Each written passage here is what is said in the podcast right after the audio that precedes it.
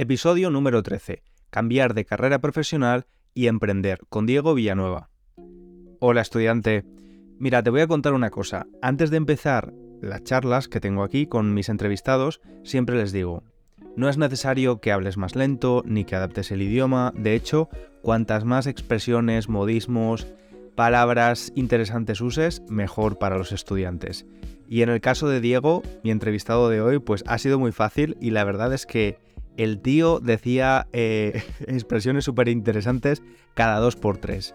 Vas a escuchar cosas como tener salida, marear la perdiz, eh, ganarse a alguien, comer la oreja, dorar la píldora, contar milongas, ¿qué más, qué más? Criar mala fama, entrar por el aro, coger tablas, bueno, hay muchísimas expresiones y palabras también que no he mencionado. Así que ya sabes que además de escuchar el podcast, usar la transcripción si la necesitas, lo que yo te recomiendo siempre es que vayas a la web, leas la guía de vocabulario que hemos preparado y ahí podrás ver estas palabras en contexto, eh, su significado también y de estas palabras y expresiones y después cuando escuches el episodio vas a entender perfectamente qué significan estas expresiones, ¿vale? Porque las vas a volver a escuchar en un contexto diferente. ¿Qué más, qué más, qué más? Eh, nada, antes de dejarte con la entrevista con Diego, recordarte que si te gusta el podcast, lo estás aprovechando, recomiéndalo. Eh, compartir es vivir, como dicen, y, y ayudarás contribuirás con la continuidad del podcast. Así que muchísimas gracias por compartirlo, por valorarlo en tu plataforma de podcast, con estrellitas, con un pequeño comentario, como tú prefieras. Y ahora sí, te dejo con una entrevista que para mí ha sido muy honesta y creo que muy interesante para ti. Eh, vamos a hablar de la carrera profesional, del mundo laboral, del cambio de paradigma en el mundo laboral, de los valores con el trabajo, del el equilibrio entre, entre la vida personal y la profesional y de muchas cosas más. Espero que lo disfrutes. Hoy tengo en el podcast a un compañero, colega, Diego Villanueva. ¿Qué tal, Diego? ¿Cómo va? Muy bien, ¿y tú qué tal estás? Gracias por tenerme aquí. Nada, un placer. Eh, ya estuvimos hablando en tu podcast hace, hace unos años ya. Tiempo vuela. Luego, luego hablaremos de tu podcast también. Pero hoy venimos a hablar de eh, el cambio de carrera profesional, ¿no? Que es algo que está bastante a, la orden del día. Yo creo que cada vez, cada vez más gente, y especialmente después de la pandemia, se ha, se ha replanteado su carrera profesional. No sé qué opinas tú de esto, cómo lo ves tú. Sí, bueno, en mi caso no fue antes de, o sea, no fue durante la pandemia, sino eh, antes, un poquito antes, un par de años antes, pero, pero sí, es verdad que, que la, pandemia fue una buena sacudida para, para muchas mentalidades, ¿no? Y, muchas personas decidieron cambiar su, su, manera de trabajar o su, o su, en este caso, su carrera profesional, ¿no? Vamos a volver un poco al pasado para conocerte un poco mejor, Diego. Vamos a volver a, tus estudios. Eh, cuéntame qué, estudiaste y qué querías ser de pequeño y en qué te convertiste. ¿Cuál fue tu primera etapa profesional? Bueno, pues, ¿qué quería ser de pequeño? Es una buena pregunta que en realidad nunca tuve claro. Sí que eh, me gustaba mucho el fútbol, jugaba al fútbol. Eh, desde pequeño, bueno, desde, desde joven empecé a entrenar equipos de fútbol también. Pero yo recuerdo cuando era pequeño decir en casa que quería crear una empresa, ¿no? Un negocio. y, mi, y mi padre, yo decía que quería estudiar algo como administración de empresas, que al final fue lo que estudié. Y mi padre me decía que, que para, eh, que era mejor estudiar una carrera técnica, algo como ingeniería, ingeniero o algo, porque eh, siempre podías crear una empresa sobre, sobre ese conocimiento, ¿no? Y al final estudiar administración de empresas no era saber algo exactamente, ¿no? Para, para crear una empresa. Em, bueno, una vez que, estudié administración de empresas, el paso lógico fue terminar trabajando en banca. Eh, estuve unos cuantos años en banca pero eh, bueno, pues es un sector, el sector financiero es un sector muy complicado que, tiene una, una eh, manera de, hacer las cosas, en mi opinión, poco ética. la banca es, es complicada, muy agresiva en las ventas, tiene, pues digamos que, que una manera de, de, hacer las cosas que para mí, con la que yo no me sentía cómodo, y, entonces eh, fue una de las razones por las que decidí eh, dejar mi trabajo en la banca. Es interesante, tenemos muchas cosas en común. Aparte de ser profes de español ahora, eh, tenemos un pasado similar porque yo también estudié ADE, que son las siglas de, de la carrera universitaria Administración y Dirección de Empresas, que es la carrera más estudiada en España. Sí pero también la que más salidas tiene. Siempre que hacen eh, análisis de las ofertas de trabajo, es verdad que es una carrera muy generalista y como decía tu padre, eh, puede ser más interesante, ¿no? Depende de cada persona y del perfil, estudiar algo más específico. Y yo siempre he pensado eso, que era muy, muy generalista y demás, pero ahora, especialmente ahora que, que tengo un proyecto que es propio, sí que recuerdo, vuelvo atrás y veo que muchas de las cosas que, estudié en la carrera son interesantes y, realmente las puedo aplicar ahora más que nunca. En, anteriores trabajos también, pero ahora eh, sí que veo que muchas de las cosas que, estudié en su momento, tengo un flashback y vuelvo a la clase donde se explicó determinado concepto o se hablaba de diferencias culturales en, en el mundo de la empresa un montón de historias que, me vienen. Y aparte, bueno, eh, es una carrera bastante interesante, la verdad. ¿Tú en qué año la acabaste? Yo acabé, bueno, mis estudios la verdad que se alargaron más en el tiempo de lo esperado porque, porque yo eh, entré a trabajar en la banca sin terminar la carrera, que eso también era bastante raro. Eh, estuve trabajando también en, el retail, en, bueno, en la, en la venta al por, al, por, menor, que es en este caso una, en una multinacional de deporte. Eh, terminé mis estudios en 2015, pero bueno, la verdad es que llevaba ya, creo recordar, cuatro o cinco años eh, en las que apenas me presentaba alguna asignatura y, bueno, pues al final fui alargando un poco eh, la agonía de, terminar mis estudios y finalmente los terminé cuando ya estaba en la banca porque, porque bueno, casi era un requisito si querías progresar un poquito en, la, en la escala de, laboral, ¿no? Si querías eh, llegar a ser director de, oficina o si querías incluso ir un poquito más arriba, ¿no? Eh, entonces, bueno, 2015. Es verdad que a la vez yo también eh, hice estudios de, entrenador de, fútbol, como te comentaba. Llega, tengo, de hecho, el título nacional de entrenador de fútbol, que es lo que me permitió a la vez también ser profesor de, entrenadores de fútbol en una escuela. O sea que al final, eh, digamos que fui haciendo, mareando un poco la perdiz eh, al final de mis estudios, lo cual hizo que se retrasaran más de la, que se retrasaran más de la cuenta y bueno, pues eso, 2015 fue. ¿Cuál fue tu última asignatura, el último examen que hiciste? Mi último examen, creo que fue, si no recuerdo mal, eh, Mm, creo que una que se llamaba Administración de Empresas o algo así, que era de cuarto ya, era de, las últimas, pero recuerdo tener muchísima, eh, muchísimos problemas con una macroeconomía, que no sé por qué, porque además em, yo, yo, yo era de, hacía esas cosas raras que es que aprobaba, había por ejemplo macroeconomía 1 y macroeconomía 2, y aprobaba macroeconomía 2 y suspendía macroeconomía 1. Entonces eh, esas cosas raras que, que, solo hacía yo, y al final uno se, pregunta, ¿por qué suspendo la, la, la, 1 y, apruebo la 2? No sé, bueno, pues... Sí. Bueno, yo creo que Administración de Empresas fue la última. Eh, te lo decía porque yo pensaba que iba a ser una de las más complicadas, o que recuerdo más complicadas, que era econometría, y a mí me pasó exactamente igual.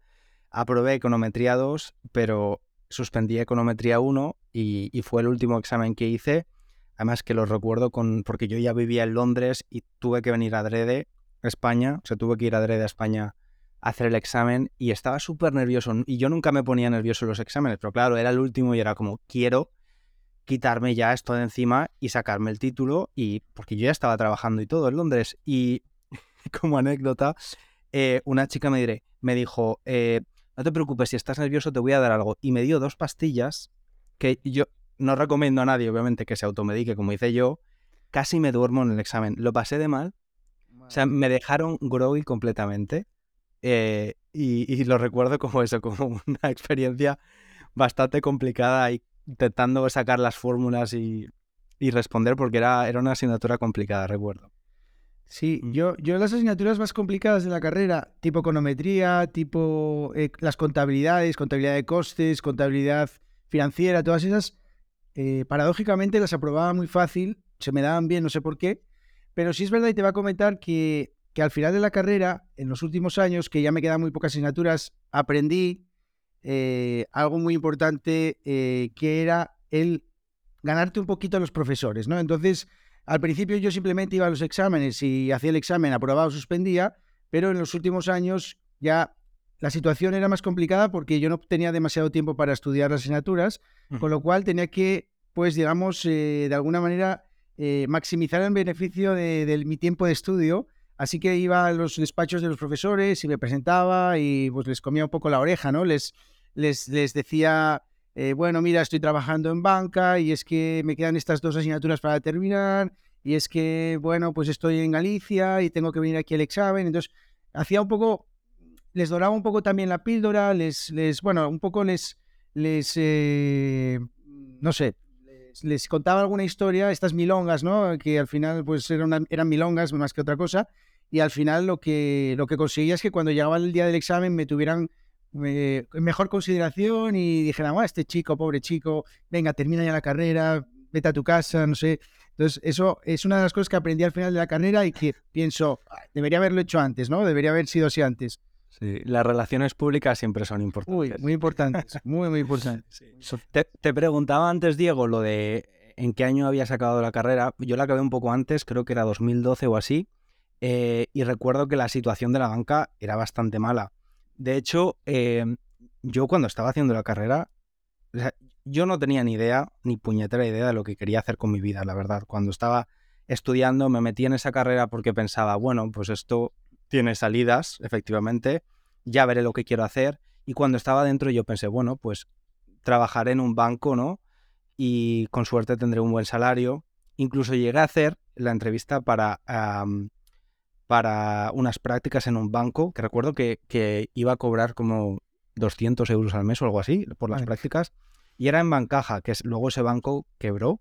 Eh, bueno, se, hizo una unión de, cajas de ahorro de bancos, pero ahora si lo pienso, digo, es que creo que no me hubiera gustado nada trabajar en banca, por lo que dices tú, ¿no? Que estaba muy orientada a, a la banca comercial y de hecho has hablado de valores eh, no de valores en el sentido de, acciones y demás, sino valores empresariales. Y de hecho se ha visto ahora con los años como muchos bancos se han aprovechado eh, de muchas personas, hay muchas organizaciones que, han denunciado la mala praxis ¿no? de estos bancos vendiendo productos muy complicados de entender pues a personas mayores o a personas que no comprendían exactamente en lo que estaban invirtiendo los ahorros de toda una vida, ¿no? Así que puedo entender perfectamente cómo no te sentías eh, a gusto. No sé cómo es en otros países, pero es verdad que en España la banca en esos años, ¿no? Pues, pues burbuja inmobiliaria especialmente durante, mm, crió muy mala fama.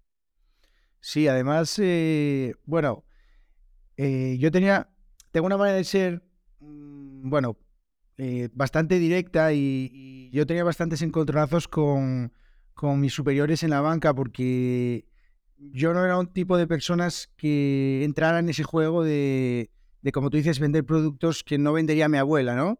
Eh, entonces, claro, eh, a mí me, presentaban unos objetivos y yo tenía que cumplir esos, esos objetivos, pero eh, lo intentaba, de hecho lo hacía de una manera que, que, no me... Que no me que no utilizaba este tipo de prácticas de mala praxis, como tú dices, eh, y eso no les gustaba porque al final, si ellos te dicen que tienes que vender un millón de euros de un producto financiero que, les que, al, que al banco le deja más margen de beneficio, pues al final tienes que intentar, tienes que entrar por el aro y, yo no entraba por el aro y al final tenía muchos, eh, tuve muchos encontronazos con, con la dirección de, de, las zonas, de las oficinas y, y, eso era complicado. Al principio era más difícil de gestionar porque eres un pardillo, porque llegas a la, a la banca y y eres un novato, pero a medida que fui cogiendo un poco de tablas, que fui teniendo más experiencia, empecé a lidiar mucho más con este tipo de cosas de una manera más, eh,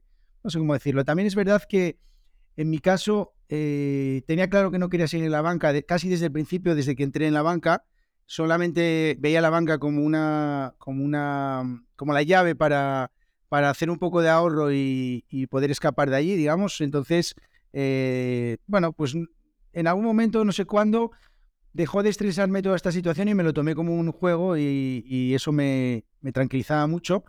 Y bueno, hasta que ya definitivamente tomé la decisión de, irme, eh, como se suele decir, con una mano delante y otra detrás, porque me fui sin nada, sin derecho a paro, sin indemnización y bueno, pues me fui al vacío y a esto que estamos haciendo ahora mismo, ¿no? Que es la enseñanza de español, ¿no? Sí, sí, sí, sí. Es interesante porque siempre que hablo con alguien que ha estado en nuestra, en nuestra situación de cambio de carrera profesional, eh, primero, durante su último trabajo, sus últimos trabajos, hemos tenido esa sensación, ¿no? De estamos aquí, pero esto no va a ser para siempre, ¿no? Como para poder sobrellevar un poco la sensación de que no estás en el lugar correcto. Y luego también el tema de los valores que he mencionado antes, es como llega un punto que dices, a ver, lo que yo pienso, lo que digo, y lo que hago en este trabajo, eh, o sea, lo que pienso y, realmente como pienso no, no, no choca con mis valores, ¿no? Em, no, lo he expresado mal. o sea, lo que hago en el trabajo choca con mis valores, ¿no? Sí, con lo que pienso, con lo que siento. Entonces llega un, llega un momento, y obviamente luego hablaremos de ser realista con esta situación, porque creo que también eh, hacer lo que hemos hecho nosotros en el pasado es también para personas que están en una situación privilegiada. No hablo económicamente, sino de otros aspectos. Sí. Em, pero que llega un punto que dices, es que ya no puedo más, es que prefiero mm, dejarlo y empezar de cero, aunque sé que empezar de cero efectivamente cuesta. Yo conté en mi otro podcast, en el, en el de nivel intermedio, dejé un trabajo que estaba súper bien pagado en España. O sea, yo cobraba 50.000 euros anuales en España con 28 años, que era, o sea, yo me sentía hiper privilegiado porque veía la situación precaria de, mis amigos de mi edad en España trabajando y la gente, claro, no entendía que pudiese dejar ese trabajo. Lo que hice fue hacer hucha, ¿no? Ahorrar y decir, vale, necesito ahorrar y descubrir qué quiero hacer ahora. Y, mm, pero es, interesante, ¿no? Como al final mucha gente piensa que, y es una de las cosas que aprendí en la carrera, en Dirección de Empresas 2, que el mayor motivador de un, de, de un empleado es el dinero y para nada. Es que el dinero deja de ser un motivador bastante rápido, de hecho.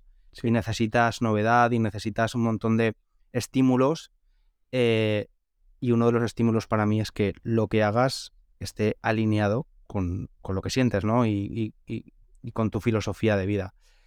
Eh, entonces, cuenta, cuéntanos un poco si hay un momento concreto donde decides tomar la decisión ¿Y qué es lo que empiezas a hacer después de eso? ¿Estás un periodo reflexivo durante un tiempo o empiezas directamente un proyecto por tu cuenta? Cuéntanos.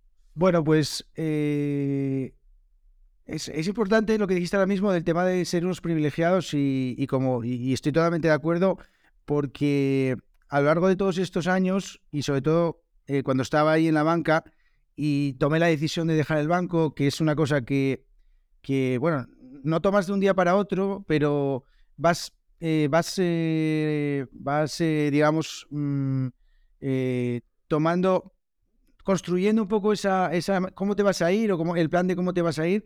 Y yo cuando comentaba eso con mis compañeros, yo tenía una posición privilegiada en el sentido de que de que no, no, estaba, no, no, tenía cargas familiares, no tenía tampoco ningún préstamo hipotecario, ni tenía ninguna deuda, con lo cual al final eh, tenía la, oportunidad de, irme sin tener, eh, bueno, con incertidumbre, por supuesto, ahora hablamos de ello, pero eh, no tenía una, carga de presión extra, digamos, que me impidiera tomar esa decisión. Entonces, por ese lado, yo sí que, sí que me considero un privilegiado.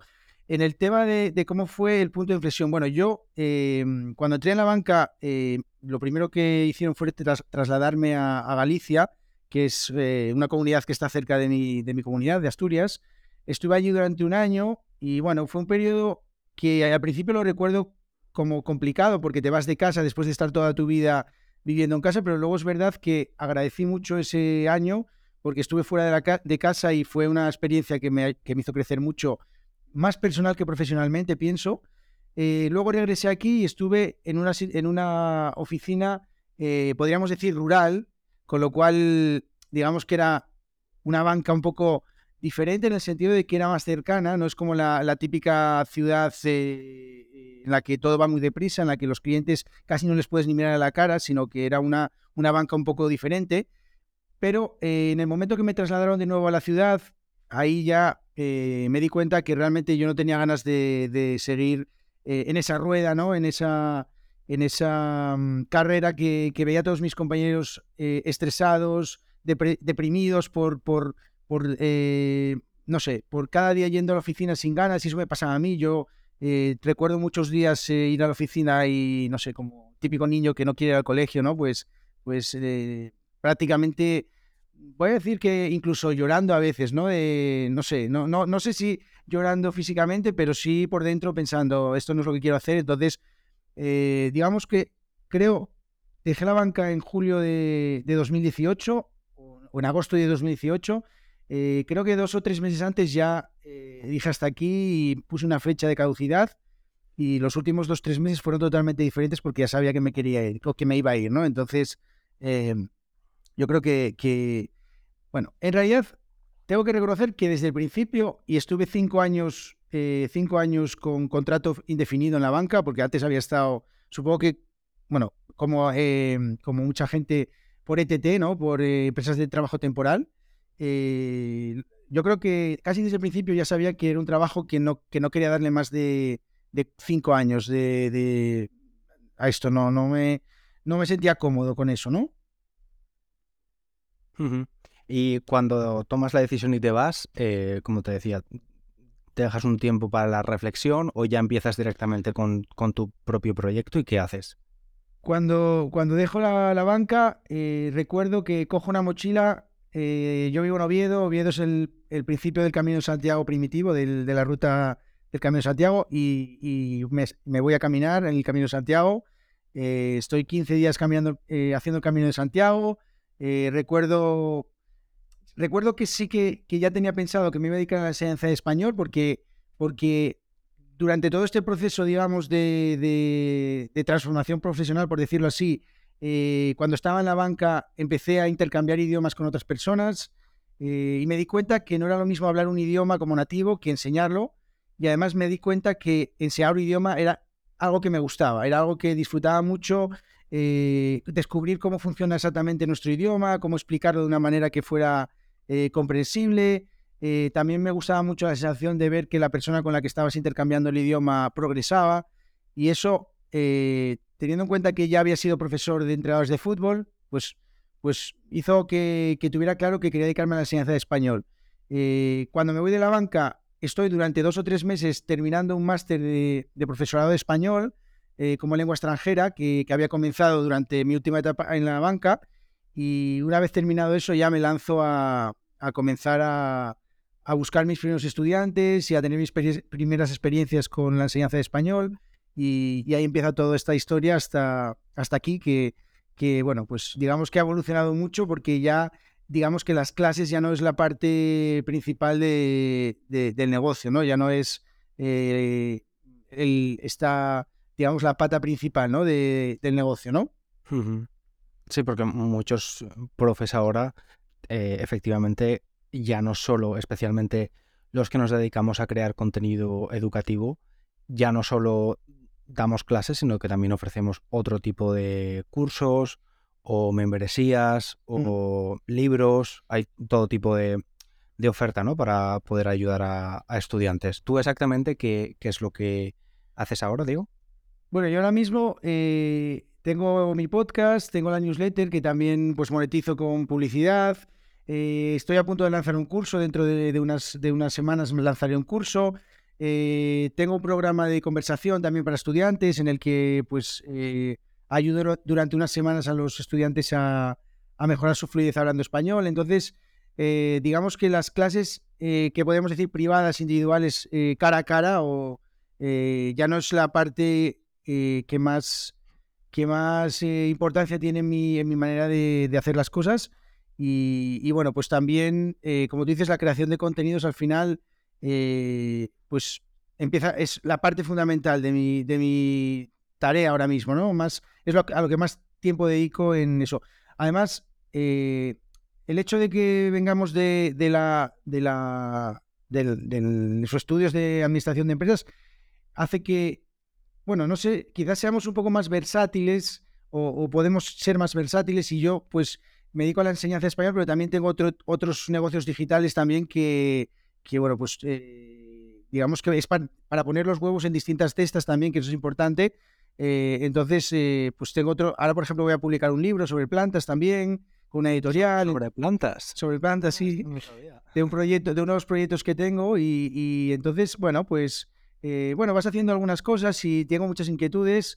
soy un culo inquieto, como digo siempre, y al final eh, me gusta también el diseño web, el desarrollo web, hay un montón de cosas que al final eh, pues me hacen cada día explorar diferentes cosas que, hacen que me levante con ganas de, crear cosas. No sé, es una sensación absolutamente diferente a la que tenía cuando estaba en la banca. O sea, esta sensación de, me quiero levantar porque quiero hacer cosas, que hoy tengo un montón de cosas en la agenda, pues, pues eso me encanta. No sé si te pasa a ti eso también. Sí, sí, totalmente. Además, es que creo que con nuestra profesión, eh, comparado con nuestros trabajos anteriores, que quizás especialmente porque eran en empresas muy grandes, estaba todo mucho más eh, estandarizado y había procedimientos para todo, había poca, poco espacio para la creación, ¿no? Eh, y también este trabajo para mí lo que me ha hecho ha sido ganar un montón de habilidades porque, por ejemplo, en mi anterior trabajo tenía un equipo creativo, un equipo técnico, y yo estaba como en medio del cliente y estos equipos, ¿no? Ayudando a crear campañas. Eh, pero cuando empecé, pues me lo tenía que hacer todo yo. Digo, Juan Palomo, ¿no? ¿Qué se dice, no? Juan Palomo, yo me lo guiso, yo me lo como. Entonces, claro, eh, es verdad que aprendes muchísimo, ¿no? Luego puedes, conforme creces, em, empezar a delegar. Entonces, es verdad que es muy interesante que es verdad, no me levanto el lunes por la mañana con la sensación de, joder, es lunes, sino con, vamos a hacer cosas, ¿no? Pero esto también me he dado cuenta con el paso de los años que hay que tener cuidado para no caer, ¿no? En, el burnout, en quemarse, porque estás siempre trabajando, o ya no siempre trabajando, pero siempre pensando en el trabajo, ¿no? Que te vengan ideas, que las quieras apuntar, que quieras estar haciendo siempre cosas. Eh, no sé si a ti esto te pasa y si te pasa, cómo lo gestionas, para, especialmente porque tienes como los huevos en distintas cestas, eh, cómo gestionas el, no pensar demasiado en tus proyectos. Bueno, pues eh, me gustaría decirte que soy una persona muy organizada y que tengo todo muy separado y que dedico un tiempo a unas cosas y a otras. La realidad es que no. La realidad es que soy una persona que se ilusiona eh, con pequeñas cositas y que quizás eh, si hoy tengo eh, una tarea que tiene que ver con crear unos contenidos sobre un proyecto que tenga sobre plantas o lo que sea, pues al final dedico buena parte de mi, de mi, día a trabajar en eso y es verdad que lo que tú dices, el tema de, quemarse, es muy importante separarlo y no es fácil, es muy complicado, sobre todo porque estamos acostumbrados, y esto es muy interesante, a que cuando trabajamos en la empresa más grande, como tú dices, eh, tenemos unas personas que nos dicen lo que tenemos que hacer en cada momento prácticamente, y cuando tú eres tu propio jefe, cuando tú, eh, digamos, gestionas tus tareas, tu tiempo, eh, es...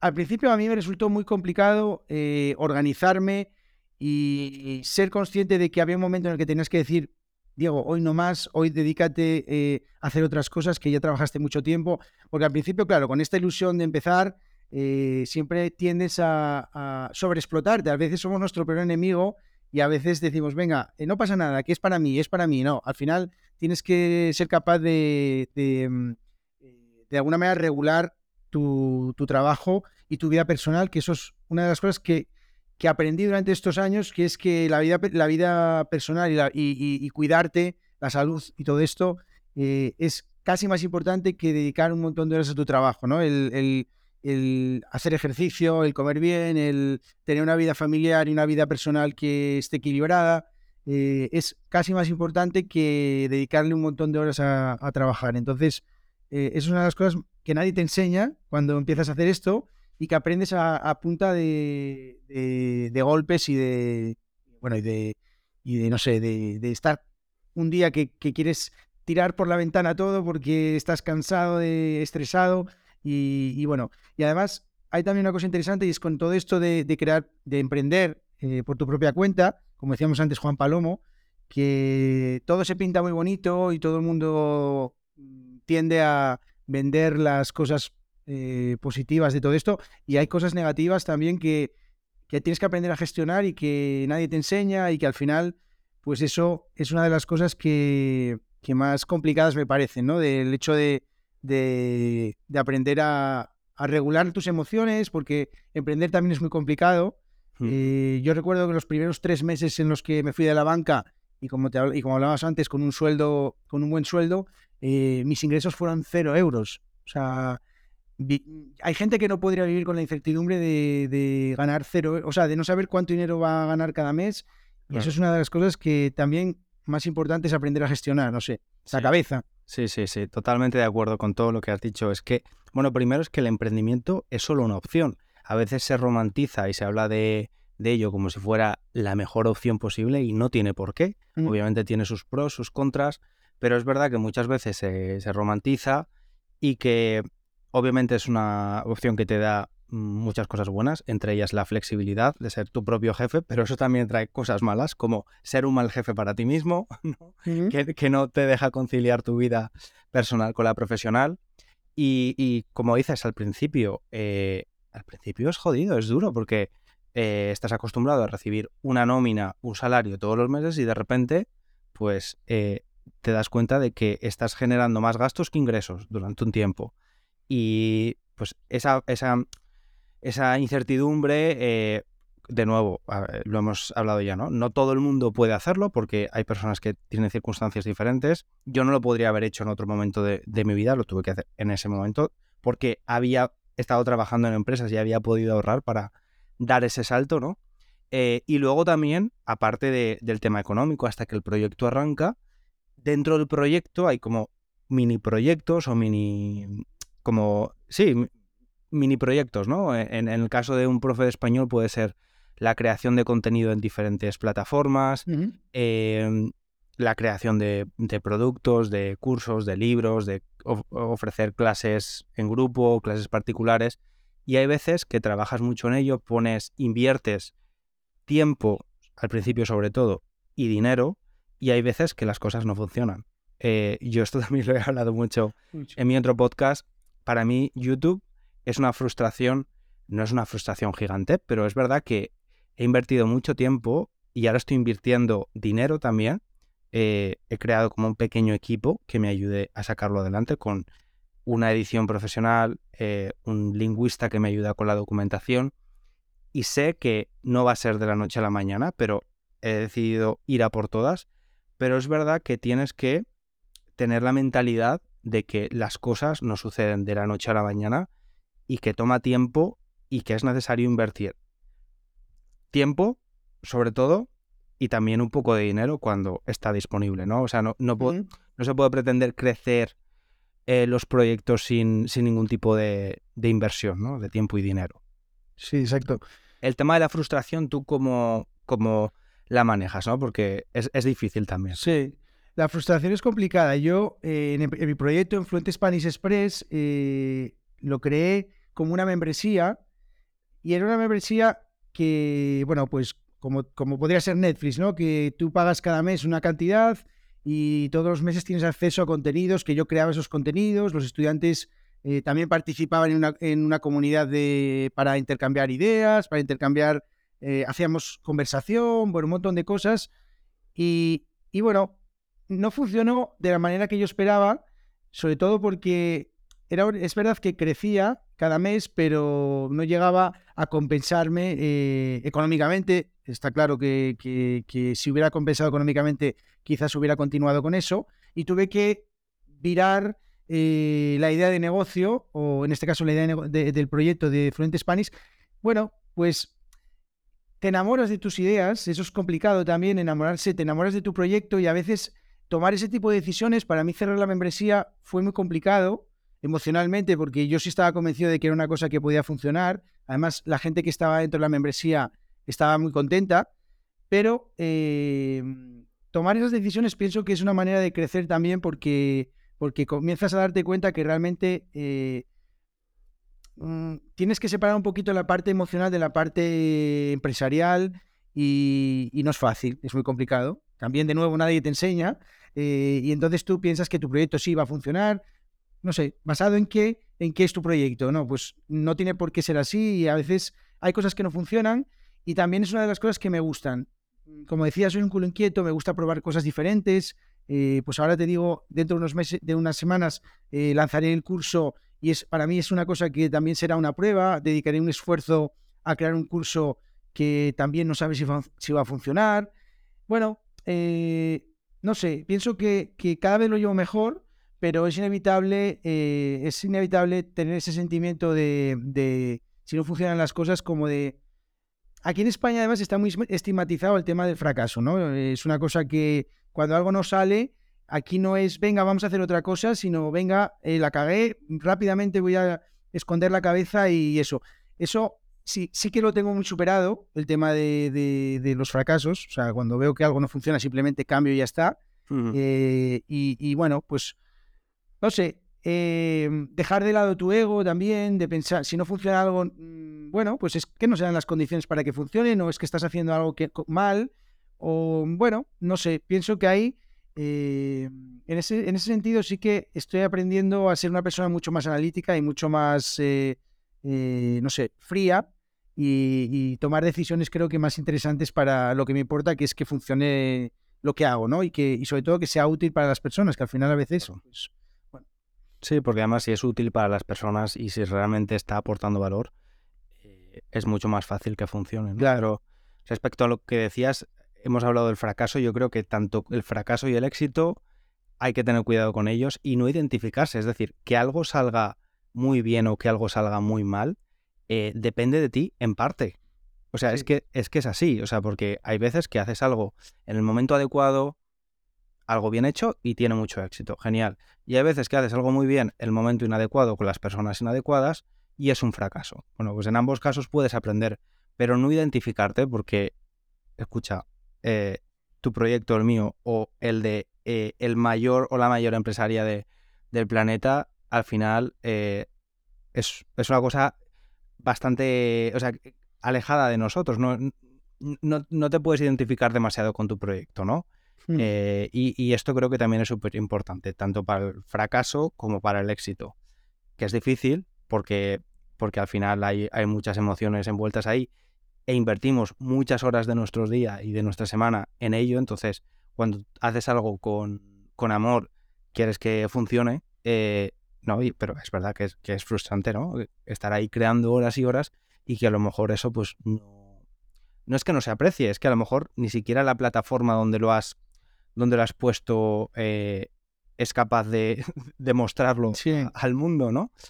Porque cada vez hay más personas creando contenido, cada vez hay más personas ofreciendo valor y haciéndolo muy bien, entonces tienes que pivotar, tomar decisiones y sobre todo eso, aprender que ni, somos tan buenos ni somos tan malos. Que al final es, es una cuestión de aprendizaje.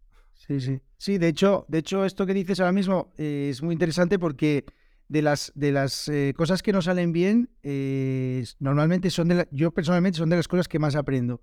O sea, cuando mm. algo no me sale bien, pues analizo muy bien o intento analizarlo más, lo más profundamente en qué cosas podría haber mejorado, qué cosas podría haber hecho mejor, tampoco sin fustigarme, eh, como, como, tú dices, ni, ni, ni somos, eh, ¿cómo se dice? Ni muy buenos ni muy malos, sino simplemente hacemos las cosas de la manera en la que las hacemos. Eh, entonces, sí es verdad que cuando me salen bien las cosas, no me, eh, no me, no creo que, que, no sé, que hayan pasado las cosas mm, porque soy el mejor haciendo lo que hago, pero tampoco cuando no me salen pienso que soy el peor y eso creo que también es interesante, eh, es interesante tenerlo en cuenta. Eh, bueno, y también te fijas un poco en cómo hace la gente eh, las cosas, por ejemplo, no hay, no, nadie, o sea, no se puede negar que, por ejemplo, tú eres un, eres un buen ejemplo de, cómo hacer las cosas, desde fuera al menos se ve pues tu proyecto, ¿no? De, de enseñanza de español, que, que, es un referente para muchas personas. Y al final, eh, el hecho de que para una persona que estés viendo desde fuera, eh, ¿por qué le funciona a otra persona un proyecto y a, mí no, por ejemplo? Eh, al final, también yo con otros proyectos que veo que, que, sí que, que, funcionaron mucho mejor, veo todo el trabajo que hay detrás de, cada proyecto y, y, no solo es lo que se ve, sino es todo lo que está detrás, todas las horas que hay, como tú decías, detrás y, y también, eh, ¿por qué no decirlo? Eh, que lo hagas en el momento que tienes que hacerlo, ¿no? Eh, entonces, bueno, hay muchos componentes que se escapan y lo único que puedes hacer es aprender de cada uno de ellos y en los siguientes proyectos que hagas aplicar lo que has aprendido y, bueno, y disfrutar los proyectos al final. Eso es lo, único que mantiene, eh, que mantiene esto, que es que tú disfrutes lo que estás haciendo para que puedas ser consistente, que al final es una de las claves del éxito de los proyectos, ser consistente, ¿no? Y, de los proyectos de emprendimiento o del aprendizaje de idiomas, ¿no? Como decimos a nuestros estudiantes. Yo tenía, cuando, cuando estaba viviendo en Valencia, tenía una cita, no sé de quién era, que era algo así como la, la consistencia siempre gana el talento. Mm. Porque no me considero para nada una persona con un talento específico, pero siempre que he sido constante en algo, bueno, mentira, no siempre, a veces no funciona tampoco. Pero obviamente la consistencia ayuda a llegar eh, a lo que quieres conseguir, ¿no? Eh, y muchas veces, si confiamos solo en el talento, pues nos podemos quedar con la, con la pata coja un poco. Sí. Em, pero sí es verdad que, que, al final ser consistente, yo por ejemplo ahora que he vuelto a YouTube y he dicho, voy a hacerlo, pero voy a hacerlo durante un tiempo, eh, porque he estado como nueve meses sin, sin crear vídeos nuevos, y voy a hacerlo mm, teniendo en cuenta que no sé editar bien, eh, que no soy lingüista y por tanto los vídeos relacionados con, con, la lingüística o la sociolingüística necesito ayuda, necesito encontrar a alguien profesional que lo haga, eh, he pedido ayuda y ahora necesito ser consistente. Pero, como dices tú también, disfrutarlo. Y es verdad que ahora cuando me pongo a grabar me lo paso muy bien, es muy divertido, es mucho curro, eh, pero con, con, esa mentalidad, ¿no? De, esto, independientemente de luego lo que pasa, hombre, espero que me funcione, pero si no funciona, estoy aprendiendo un montón. De hecho, ya me siento, por ejemplo, mucho más relajado ante la cámara, que para mí era, era un, poco un hándicap, porque con el micro, pues tú sabes que eres podcaster también. Puedes hacerlo en pijama, recién levantado, despeinado, pero si haces un vídeo te tienes que producir, peinarte. Eh, sí. Esta camisa de cuadros queda mal en cámara, no sé qué. La iluminación es mucho, es mucho más complejo la logística, ¿no? Entonces sí, hay que hacer las cosas con ilusión. Sí, yo, yo muchas veces, ahora que hablaste del tema de, del podcast y tal, eh, yo grabo, o sea, publico un episodio de podcast de todos los días de lunes a viernes y muchas veces eh, pensé en si un día, por lo que sea, dejo de eh, mi proyecto de Fluent Spanish como, como principal vía de, de, ingresos, no sé, imagínate que decido no, no volver a vender cursos, ni vender clases, ni vender nada, eh, pienso que algunas veces he pensado como que seguiría haciendo el podcast, no sé por qué, porque es que realmente eh, para mí es una rutina levantarme, eh, ponerme delante del micro 10 minutos, estar contando historias, contando cosas que creo que, que para si yo fuera estudiante de español me gustaría escuchar. Hmm. Y entonces eso lo disfruto y a veces pienso que, que si no tuviera ese, esa, esa parte de mi día, me quedaría un poco como cojo el día y me quedaría como, como que me falta algo, ¿no? Entonces, el tema del podcast, yo eh, lo disfruto un montón. Ahora que hablas también del tema de, de, mm, diferentes cosas, en este caso hacer vídeos de YouTube y todo esto, eh, también las personas que hacen proyectos, mm, pues toman consejos de los demás, ¿no? Tienes que hacer un canal de YouTube y tienes que hacer un podcast y tienes que hacer no sé qué. Al final, yo creo que la clave está en hacer algo con lo que disfrutes, o sea, que disfrutes, eh, porque si no no lo vas a seguir haciendo. Y al final, yo, por ejemplo, delante del micro estoy muy cómodo. Seguramente los vídeos también me gusta hacerlos, no, tengo problema, pero es más complicado lo que tú dices, ¿no? producir, eh, pues tienes que tener cuidado, que tienes todo, eh, la iluminación y, la, y no sé, un montón de cosas. Yo el podcast lo hago sin guion, lo hago totalmente de manera, eh, de manera improvisada. Y eso, por ejemplo, en YouTube no puedes hacerlo porque tienes, como tú dices, que tienes que estar mucho más preparado. Y, eso es, eh, bueno, cada uno tiene sus circunstancias y eso hay que tenerlo en cuenta también, ¿no? Además, ahora hay un desafío añadido que antes de ayer escuchaba un podcast eh, y hablaban de que la capacidad de atención se había reducido en los últimos 15 años un 33%, nada más y nada menos. hace 15 años se inventó o salió el primer iPhone. O sea, coincide con la con el, con el comienzo del uso del, teléfono inteligente, ¿no? Del smartphone.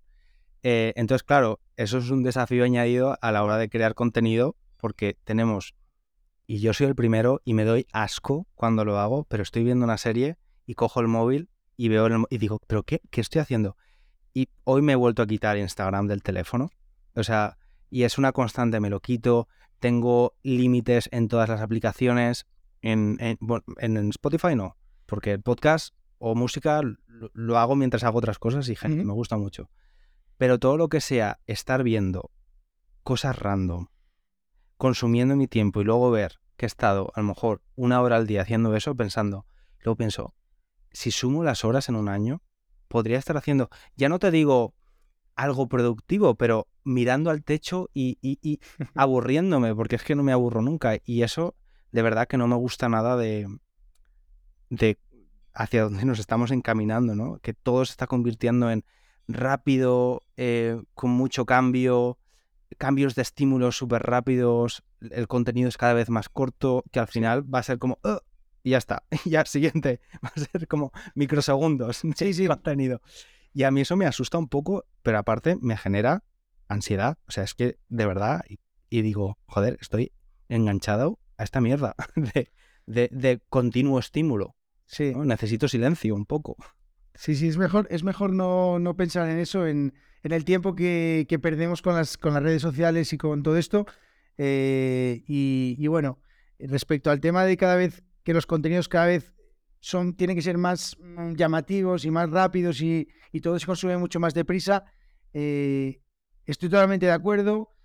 Eh, y también pienso que, que, espero o tengo la esperanza de que haya, de que haya una corriente también un poco que va a la contra, ¿no? Que, que piensa que... lo mismo. Espero que, mucha gente se una a esa corriente. Sí, sí, sí. O al menos, bueno, pienso que, que, que consumir las cosas de manera más tranquila, más pausada, eh, ser más consciente cuando estás consumiendo las cosas, ¿no? Como tú dices, yo también me descubro a mí mismo de manera inconsciente abriendo Instagram mm. y es increíble porque no utilizo Instagram eh, para, para, casi nada, pero de repente me veo con mi, con, mi, con mi móvil en la aplicación de Instagram y pienso, pero Diego, ¿qué estás viendo en Instagram si no tienes nada que ver en Instagram, ¿no? Entonces, eh, bueno, ellos eh, los, los, creadores de estas plataformas eh, tienen muchos, o hacen muchos estudios de, neuromarketing y todas estas cosas y al final saben cómo atraparnos y eso eh, da para muchos episodios de podcast, pero, pero es que es verdad que es complicado esto. Y, lo de generarte ansiedad, claro, desde luego que tú estás dedicando una energía a hacer las cosas de una manera y lo malo que tienen las redes sociales, y eso a mí no me gusta, es cómo cambian las reglas del juego cada poco y eso eh, a la gente que creamos contenidos eh, es un poco, nos tarandean un poco de vez en cuando, ¿no? Y nos meten un buen meneo y dicen, no, ahora ya no funcionan los eh, vídeos de cinco minutos, ahora son todos shorts y, hay que hacer bailes de no sé qué. Yo sé, hace años que decidí que en ese juego no iba a entrar y al final pues, mm. pues no, no, no me gusta, ¿no? Hago el podcast, estoy cómodo y ya está. Por esos podcasters que es verdad que es un contenido ya no solo en el aprendizaje de idiomas, mucho más reflexivo en general, porque tú estás en Instagram, puedes, eh, puedes leer eh, la cuenta de, del país, del periódico español El País, ¿no? Y te quedas con el titular y ya está. Mientras que puedes, en lugar de eso, en lugar de leer 15 noticias en un día, el titular de 15 noticias que vas a sacar de, eh, fuera de contexto seguramente o no vas a poder analizar, puedes escuchar un episodio reflexivo, analizando la noticia y conociendo un poco más los detalles. O sea, al final hay cada vez conocemos menos detalles, menos matices y, eso es preocupante porque al final conocemos menos la realidad en general, ¿no? Y también un poco por eso, por ahí va el tema de la polarización política, en mi opinión, y aparte de otros factores, ¿no? Es multifactorial. Diego, se nos está haciendo súper largo esto. Eh, vamos a dejarlo aquí. Te agradezco un montón esta conversación honesta, la he disfrutado un montón. Yo también. Eh, me ha gustado mucho y dinos dónde te pueden encontrar. bueno, pues sí, nada, podéis encontrarme en Fluent Spanish Express eh, en www.fluentespanish.express. Allí eh, tenéis acceso a todos los episodios de podcast, que como digo, uno cada día, de lunes a viernes, o sea, 20 al mes, 5 a la semana. Eh, también una newsletter diaria, también en la que comparto más cosas. Eh, y bueno, pues básicamente para lo que es la enseñanza de español, que es lo que nos trae hoy aquí, pues hay Influent Spanish Express y, ahí estoy todos los días, R que R, ahí machacando y ayudándoos a llevar vuestro español al siguiente nivel. A ver si, si lo conseguimos. Estupendo. Muchas gracias, Diego. Un abrazo. Muchas gracias. Chao. Muchas gracias de nuevo, Diego. Y gracias también a ti, estudiante, por escucharnos. Espero que hayas sacado provecho de esta charla, que hayas aprendido mucho y bueno, pues que te ha hecho reflexionar si tú también estás un poco en esa fase de quizás en el futuro cambiar de carrera profesional, ¿no? Que tiene sus pros, sus contras y como todo en esta vida, pues eh, es importante considerarlo, pensarlo y a veces, si se puede, atreverse, quién sabe. Te mando un abrazo muy grande y nos escuchamos en el próximo episodio de este podcast para estudiantes avanzados. Chao, chao.